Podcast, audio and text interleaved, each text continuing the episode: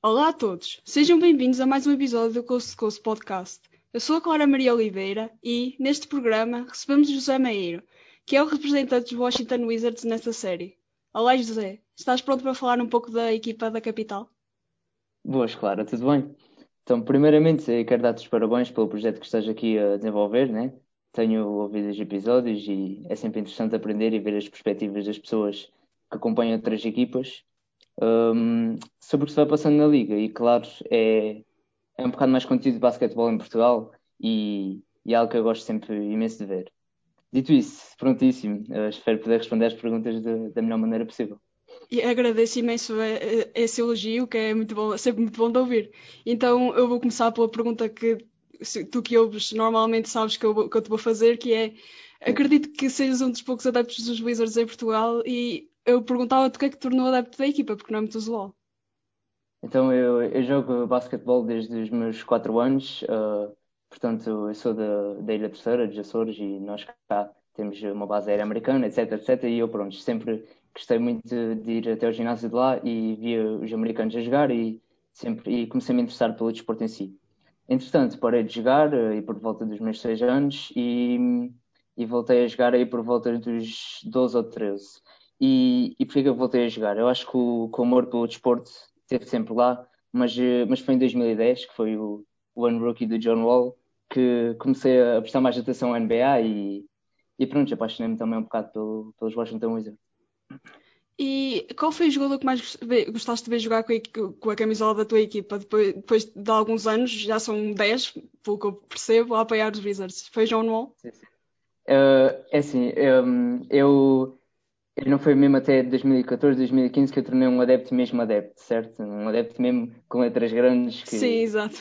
que via os jogos todos e, e na altura até comprei o, o NBA League Pass e tudo e, e comecei mesmo a ver os jogos todos. Então, mas durante a off-season eu também continuava a ver basquete e o que, é que eu, o que é que eu fazia? Eu via os jogos antigos para começar a perceber um bocado mais da história do franchise e tudo e consegui mesmo, pronto, começar a cada vez ir crescendo este amor pequenino que depois se tornou num amor cada vez maior pela equipa.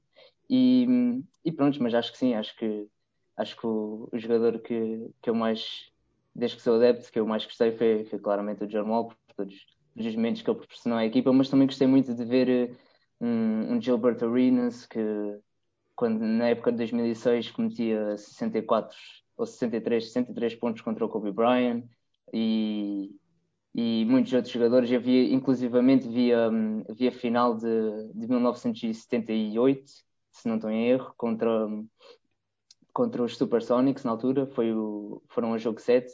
Na altura eram os, os Washington Bullets e, e foram um jogo 7 e, e pronto, foi um jogo que eu também gostei bastante de ver e na altura era, eram grandes nomes que hoje estão, que os seus números foram reformados, como o Wes Unseld, uh, Phil Chenier, que também foi um bocado, durante um bocado de tempo foi, foi comentador da equipa dos Wizards também depois. Um, Elvin Hayes também foi um dos grandes nomes e pronto, também foram grandes nomes que eu gostei de ver pela, a jogar pela, pela equipa. Mas pelo que eu percebo, também gostas muito de ver uh, basquete antigo e isso é bastante bom de se ver porque às vezes os adeptos gostam mais só de ouvir, de, de ouvir e ver o que está a acontecer uh, agora com os Doncic, os LeBrons, mas tu gostas de ir atrás e, reconhece, e reconheço-te isso que é muito bom ver adeptos mais novos uh, vidrados, como eu, que eu também gosto muito de ver uh, jogos antigos. E agora, qual é o teu jogador favorito? Esta pergunta já é mais difícil, acho eu. Este, agora, eu acho que agora, eu, não, por acaso até a pergunta não é muito difícil para mim, porque agora o meu preferido é, é claramente o Bradley Bill, porque, pronto, para já é, é, é a estrela, é a cara da equipa, e, e depois, pronto, nós, eu tenho, tenho a particularidade de, de fazer anos no mesmo dia que ele, por isso ele é um bocado um ídolo para mim também, e, e, e pronto, sempre foi sempre gostei também muito dele. Quando escolhemos no draft, fica super feliz porque também sou uma pessoa que gosta muito de ver o draft e gosta muito de, de acompanhar o basquetebol universitário. Gostava do Bradley Bill na altura, achava que era o que nós precisávamos para a equipa porque porque era um jogador que acho que complementava bem na altura quem era a, a, nossa cara da nossa equipa, que era o John Wall. e, e gostei muito da pick na altura e, e, e agora é, acho que é o meu jogador preferido neste momento. Ele agora que está um pouco sozinho, mas já vamos falar dessa, dessa troca mais à frente. E depois de percebermos a tua história com o franchise, é a hora de debatermos o presente. Porque de, depois de um ano em que terminaram em décimo na Conferência Este, quais as tuas expectativas para a época que ainda agora começou? Estou positivo, é, estou sempre positivo. No início de todas as épocas estou sempre positivo. Eu acho mas, que isso é eh, normal para os adeptos. Pois é, é verdade. Mas eh, eu acho que hum, eu acho que esta época o legado dos Wizards tem que, tem que ser nos playoffs, porque, porque acho que nós temos peças que são sólidas suficiente para, para conseguirmos, no mínimo dos mínimos, um oitavo lugar na Conferência Este. Apesar da Conferência Este ter melhorado muito este ano e, e já o ano passado também, como, como podemos ver, foi muito mais disputado desde, desde, desde pronto, aquela época em que os Golden State dominaram. Uh, sei que também és fã dos Golden State. é verdade, mas não vamos falar deles agora porque eu fico, fico um pouco deprimida. mas pronto, então continuando com, com os Wizards, uh, nós temos peças como claramente, como claro o Bradley, o Bradley Bill, que eu já falei, uh, temos o Russell Westbrook, um, e depois temos, por exemplo, o Davis Bertrand, que é um jogador que eu também gosto muito, adoro ver o Davis Bertrand jogar. Adoro eu acho que é muito, é muito, pouco valorizado, porque eu acho que é um jogador que é mesmo uma. Gosto mesmo muito de o ver jogar, por acaso. Também, eu também. Eu, cada vez que lança um triplo, assim, sentes sempre que vai entrar. É, Exato. É, é, é um bocado Duncan, não é tanto como o Duncan Robinson, mas quase. Pois, à sua é, escala. É quase, é quase. mas, uh, mas pronto, e depois uh, quanto à profundidade do banco, acho que, acho que também uh, estamos bem e temos pronto, aqueles role players que, que pronto, são muito importantes para, na minha opinião, são muito importantes mesmo para, para todas as equipas que, que ganham campeonatos e, e pronto, temos tudo para ter uma boa temporada. No dia em que estamos a gravar o podcast, os Wizards já realizaram um jogo na temporada, em que perderam com os Sixers, 103-107, mas eu acredito que destaques algo positivo da exibição, não? Eu destaco alguns positivos, sim. Então, uh, Primeiramente, eu destaco a defesa. A defesa foi, sinceramente, das melhores defesas que eu vi aqui para jogar na última década. Acho que as rotações estavam, foram excelentes. Uh, cada vez que o Embiid recebia a bola, tinha três em cima dele. Uh, isso acho, acho que foi mesmo em termos de planeamento para o jogo e em termos do que das rotações defensivas e tudo, estávamos a jogar bem. Ofensivamente, acho que podíamos ter jogado um bocadinho melhor, mas mas, uh, mas acho que foi positivo na mesma. Uh, para uma equipa que tem algumas peças novas, especialmente as peças maiores, como é o caso do Westbrook, não é? Acho que a comunicação entre a equipa foi boa e, e, e pronto, uh, voltando ao, Westbrook, eu já tinha um triple-double ao intervalo, isso obviamente... Exato. Isso foi só mais um dia no negócio. É verdade. Já tinha quase um triple-double ao intervalo, mas, eh, mas isso não quer dizer que também o jogo dele tenha sido perfeito, porque eu acho que uh, mais ali para o final foram alguns erros deles que, alguns erros dele que, que nos acabaram por custar o jogo. Uh, mais, para além disso, com, uh, portanto, com alguns erros também em termos, de, em termos do, do coaching, do Scott Brooks, que acho que acabaram por nos custar o jogo para além de Joel Embiid ter, ter tido um excelente quarto período. Verdade.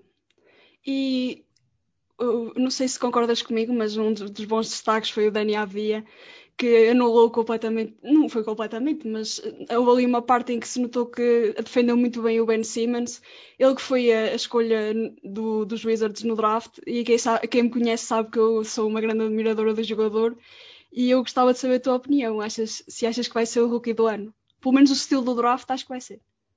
Eu, eu acho que tudo é possível em termos de rookies do ano, porque esta é uma classe muito aberta, acho que não há assim um, um grande nome, para além de, pronto, Anthony Edwards seria o maior nome desta classe, mas, mas acho que mesmo assim não, não há assim grandes diferenças do 1 ao 10. E, e pronto, acho que, acho que é preciso acho que é preciso ver um bocadinho mais de, de Avdira e, mas acho que em termos de, por exemplo, o tempo de jogo vai ser muito bom para ele, a equipa em que, pronto, em que para que foi escolhido, que, que, neste caso foi os Washington Wizards, uh, porque vai ter muito tempo de jogo, vai ser provavelmente a temporada toda vai estar no 5 inicial. Uh, mas, uh, por outro lado, e, e, a NBA valoriza um bocado isto, que é, são os números, as estatísticas. Ele, como jogador europeu, para além de Doncic, que pronto, é, é um bocado a exceção, os jogadores europeus normalmente não põem assim grandes números nas suas primeiras temporadas e, e, e pronto, é uma questão de se habituar ao jogo também, apesar de já ter uma grande capacidade de espaço e capacidade de visão de jogo e trabalhar na equipa e tudo mais. Mas, uh, mas é nas pequenas coisas que acho que ele vai fazer a diferença na nossa equipa este ano e, e, e sinceramente estou muito feliz com a, com a nossa escolha do Jeff. Acho que foi uma grande sorte ele ter caído até, até à posição 9 e, e termos conseguido escolhê-lo. Eu, eu, acho que, eu acho que ninguém da, da vossa equipa acreditaria que ele ia cair tão, tão baixo, porque os mock drafts quase, quase todos punham quarto, quinto, provavelmente até nos Bulls. Eu acho que os Bulls eram a equipa que quase toda a gente achava que eu ia escolher, mas depois fez uma pica um, um bocado estranha. Pois foi. Não sei, é verdade. Eu acho que, que o Danny havia, podia cair muito bem nos Bulls, mas também cair muito bem nos Wizards. Mas eu acho que, como muitos adeptos que eu li no Twitter e, e assim, acham que ele não tem a bola muitas vezes na mão e que, que provavelmente lhe poderiam passar mais a bola, concordas? Concordo até certo ponto, porque obviamente que nós, em termos de jogos oficiais, ainda só houve um jogo, e, mas em termos da pré-época, ele jogou muito bem. Em termos do primeiro jogo também, uh, em termos de eficácia, muito bom também. Mas uh, quanto mais toques, a eficácia também vai começar a, a baixar um pouco. E, e acho que neste primeiro ano é mais importante para ele ser essa terceira peça para o Westbrook e o Bradley Beal, que é muito provavelmente a, a função dele que ele, que ele vai ter toda a temporada, vai ser essa terceira peça. Mas uh, como rookie, ser o terceiro jogador de, de uma equipa com dois All-Stars já é, já é excelente. Eu acho que só vais ter um jogador que vai estar mais acima, que é o James Wiseman agora nos Warriors. Que está a ser quase a primeira peça, é incrível. Eu, é verdade. eu ver o jogo, já tinha visto o primeiro jogo contra os Brooklyn Nets, mas ontem eh, os Warriors levaram porrada, digamos assim. mas mesmo assim foi o jogador que eu mais gostei de ver jogar. E também gostei, também gostei ser... bastante de ver o James Wiseman. E eu acho que, acho que o Dani Avdia pode ser essa peça a curto médio prazo, mas ainda lhe falta um bocado essa estar mais dentro da equipa. É verdade, concordo completamente. E já vimos o Bradley Bill também a falar com ele e a dar-lhe conselhos. O Russell Westbrook ele tem, tem, Eu acho que ele tem, ele tem muita vontade de aprender também. Acho que é um daqueles Sim. jogadores que está sempre a aprender, sempre a aprender. E isso é excelente porque quando começas a aprender de um, depois aprendes um bocadinho do outro e, e acabas por melhorar sempre o teu jogo que já vinha de trás por exemplo, imaginemos, imaginemos que ele seja muito bom no playmaking. Imaginemos não, que ele é muito bom sim, no playmaking. Sim, sim, muito bom. ele é muito bom no playmaking. E depois uh, uh, aprende algumas dicas em termos de, de, lançamento do Bradley Bill, que é dos melhores, em termos de forma, melhores shooters da liga. A forma dele é. É, é perfeita, quase. É, é perfeita. Eu é, acho que é perfeita, sim, nem é quase. É o que, é o que se vê nos livros. É, é, é, é como o Clay Thompson também é como a Clay Thompson. E, e pronto, aprendo um bocado disso, depois aprendo um bocado de gestão de jogo com o Russell Westbrook ou, ou, motivação também, que o Russell Westbrook é, é, não para, nunca para, é impressionante vê-lo jogar. E, e pronto, vai sempre melhorando o seu jogo com um bocadinho daqui, um bocadinho dali e acaba por se tornar um jogador completo que é, que é excelente para a nossa equipa. E agora tinha que chegar a esta questão, falaste, já falaste aí bastante do Russell Westbrook, da sua da, sua, do seu impacto na equipa e nós tivemos a troca que caiu um pouco do céu. Já achávamos que, que o Westbrook ia sair de Houston, mas eu, eu principalmente nunca pensei que poderia ser uma opção Washington. E houve a trade do, do Westbrook foi para Washington e o John Wall, de quem estás a usar a camisola, foi para, para Houston e Westbrook colocou logo um triplo-duplo na estreia, mas tens de analisar, claro, a, a, longo prazo quais serão os impactos para a equipa e quem é que achas que vai bem ser atraído? Eu acho que, como tu disseste, ainda é um pouco cedo para dizer já quem é que venceu, mas uh, acho que é preciso ver um bocadinho mais de John Wall e, e se, e se ele aguenta. E não irem à barbearia. Exatamente. não irá vir vir também. Precisamos ver mais do, do John Wall e, e, ver se ele aguenta a temporada toda sem lesões. Isso é muito importante. Conseguir passar uma temporada sem lesões para ele, acho que é, acho que é fundamental neste, nesta altura. E na altura da trade não fica muito contente em termos de. Porque, pronto, como já tinha dito, o John Wall é meu jogador preferido na altura. Uh, é o jogador sempre que eu gostei mais de ver desde, desde o franchises. Uh, muito explosivo, aquela velocidade. Acho que aquilo apaixona. a liga era espetacular. É, exatamente, eu acho que aquilo apaixona qualquer, qualquer pessoa que goste de basquete. Vejo um jogador aí do, de um lado do campo ao outro em menos de dois segundos, acho que é, acho que é mesmo apaixonante. E, mas um, uma first mais o John Wall pelo, pelo Russell Westbrook é que mexeu um bocado comigo, porque eu, eu não gosto muito de trocar firsts, mas. Uh, isso tem a ver um bocado com a história também do franchising, que o, o nosso antigo GM, o Ernie, trocava tudo o que era Pix. Exato. E, um pouco e... ao contrário dos Oklahoma City Thunder agora. Exatamente, nós pôs-nos assim numa, numa posição um bocado complicada, mas, uh, mas acho que o novo GM uh, eh, tem feito um, um, excelente trabalho em recuperar disso e, e, e no fim acho que até a trade vai, vai nos beneficiar, porque Russell Westbrook já, já tem mostrado um bocado aquilo de, que era o que toda a gente falava sobre ele, em termos de a culpa de Houston não ter resultado de ser dele, eu acho que não foi bem assim. Acho que, eu também não concordo. Acho que houve vários fatores que, que influenciaram isso. Um deles. E James agora Harden. estamos a ver James Harden, exato. Exatamente. Está a vir ao de cima. Está a ver de cima que, é, que é a real culpa podia não ser do Russell Westbrook. Exatamente. E, e acho que, que podemos também já tem, temos visto exatamente o contrário no, no Westbrook nos Wizards, que é um Westbrook muito comunicativo, a ajudar o Avdija, como, como já tinha dito, várias conversas com ele também. Uh, já se integrou na comunidade em termos de, da comunidade de, de Washington, portanto, com todas as ações que, que os jogadores da NBA fazem para ajudar a comunidade, que também são muito importantes.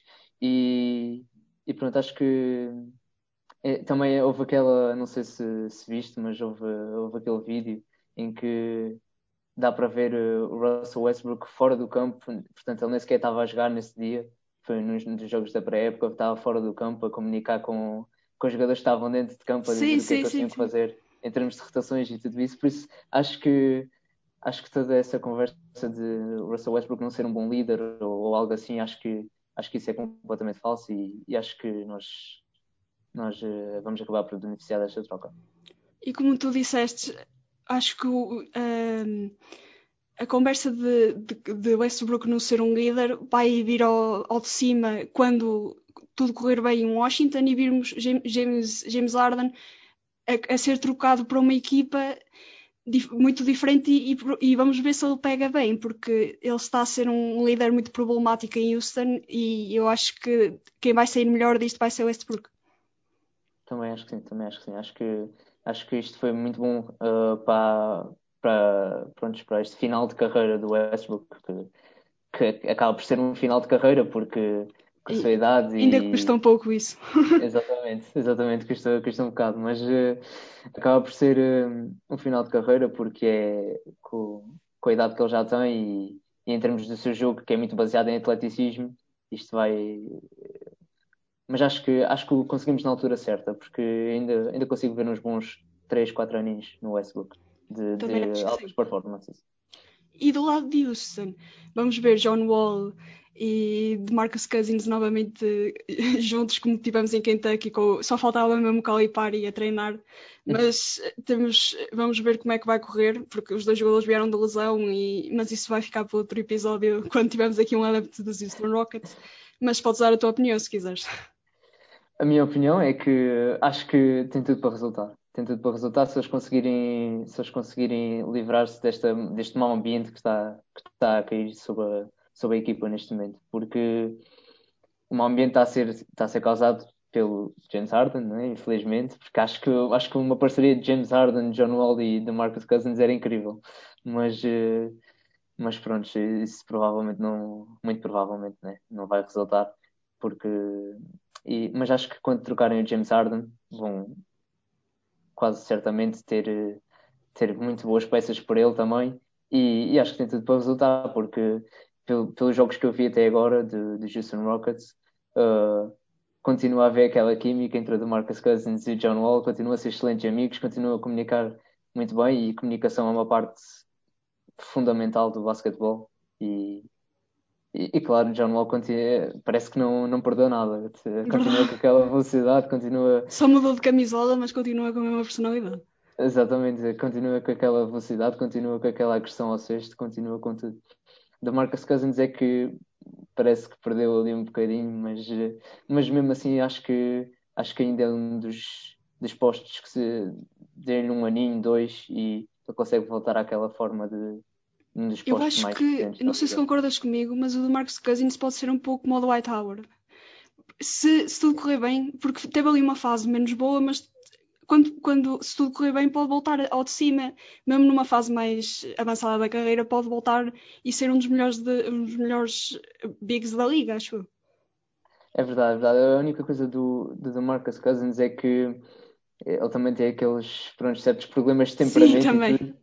Mas, eh, mas acho que acho que tem tudo para, para, para poder voltar ao de cima, até porque muitas vezes estes jogadores com problemas de temperamento são os que acabam por ter mais mais motivação, mais garra para, para querer provar os outros errados. E, Verdade. E, e pronto, acho que tem tudo para, para voltar ao, a um dos grandes postos da liga. E agora, voltando aos Wizards, neste momento de futurismo do podcast, consegues tentar prever em que lugar vão ficar na temporada e se vão aos playoffs? Já antes disseste mais ou menos, oitavo lugar e ir aos playoffs ou ao play-in, mas agora diz mais detalhadamente o que é que achas que vai acontecer. O oitavo lugar era, era o mínimo. Eu, sou, eu por acaso, sou, sou uma pessoa que gosta muito de apostar e, e, e acho que os Wizards este ano acabam num sexto lugar. Eu consigo ver os Wizards, se tudo correr bem, se conseguirmos ajustar estes pequenos detalhes que acabaram por não nos dar a vitória no, no último jogo, uh, acho, que, acho que temos tudo para, para conseguir um, um, um bom lugar na Conferência Este. Um sexto lugar acho que, é, acho que era excelente para, para uma primeira época depois de termos acabado em décimo, não é? Uh, acho que um sexto lugar era, um, era uma melhoria incrível do ano passado e acho que temos tudo para conseguir essa melhoria. Temos, como já disse, temos, temos peças muito sólidas e, e, e a química da equipa também, também parece estar muito boa até agora sexto lugar eh, e tens muitas equipas na Conferência Este, como já em vários podcasts já discutimos isso, porque a Conferência Este cada vez está melhor. Temos os Nets que nestes últimos nos, nos dois jogos que realizaram jogaram como nunca. Eu nunca pensei, eu sabia que o Kevin Durant ia voltar bem, mas não tão bem. Não sei se concordas. Sim, sim, é, eu concordo completamente, porque eu estava a pensar num, num KD que demorasse meia temporada no mínimo. Um assim, pouco como o Curry. Exatamente. Exatamente. Um, uma, um bocadinho, pelo menos uns 20, 25 jogos ali a adaptar-se de volta a tanto tempo, a ter estado tanto tempo fora e depois de uma lesão grave, mas, mas não, ele voltou com, voltou com tudo e, e tem, tem feito jogos incríveis também. E o, e o próprio Kyrie, que ontem fez um, um jogo excelente, e os dois estão, parece que são amigos há décadas. Exatamente, eu acho que o Kyrie, eu acho que o Kyrie este ano está uh, tá muito mais maduro do que nos outros anos, porque hum, acho que hum, acho que ele este ano vai, vai, vai perceber que não tem que ser líder sozinho e não tem, não tem que ter essa vontade de ser líder sozinho. Uh, que foi muitas vezes, apesar de terem ganho um título, um problema com, nos Cavs com o LeBron, que era um bocado essa disputa entre, entre LeBron e, e Kyrie para, para líder supremo da equipa. Mas, mas acho que o Kyrie agora está muito mais maduro e, e com Kevin Durant em, já não era sem tempo. Exatamente. Já não e, era sem tempo. E quem é que achas que vai ser o líder da, da conferência esta? Eu acho que estamos entre, um pouco entre os Brooklyn Nets e os Milwaukee Bucks, mas tens alguma equipa que também poderá entrar nessa luta? Surpresa, tenho uma equipa surpresa.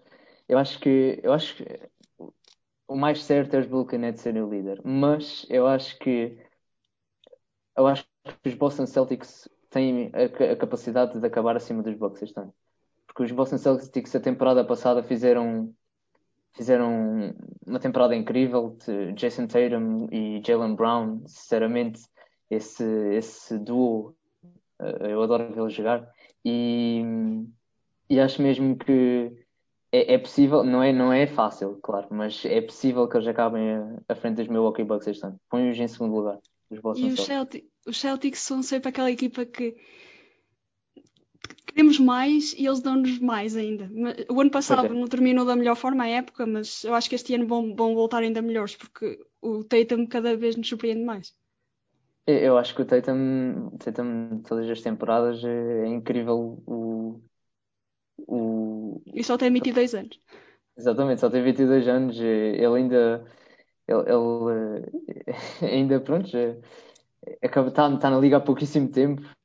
Está na liga que há 3 anos. Pois, mas está, está na liga ao mesmo tempo que o Markel Fultz. E, e podemos ver a diferença que na altura esses eram os dois grandes nomes do draft. Mas é incrível ver, ver mesmo o salto que, que o Jesse Tatum faz todos os anos e, e todo o trabalho que ele mete no off-season também é muito importante para isso. Ele treina com, com o mesmo treinador do, do Bradley Bill, que é o Drew Hanlon, que é dos melhores, dos melhores treinadores, na minha opinião, de, de, de jogadores. E, e acho mesmo que, que o Jason Tatum um dia, um dia vai ser MVP da liga.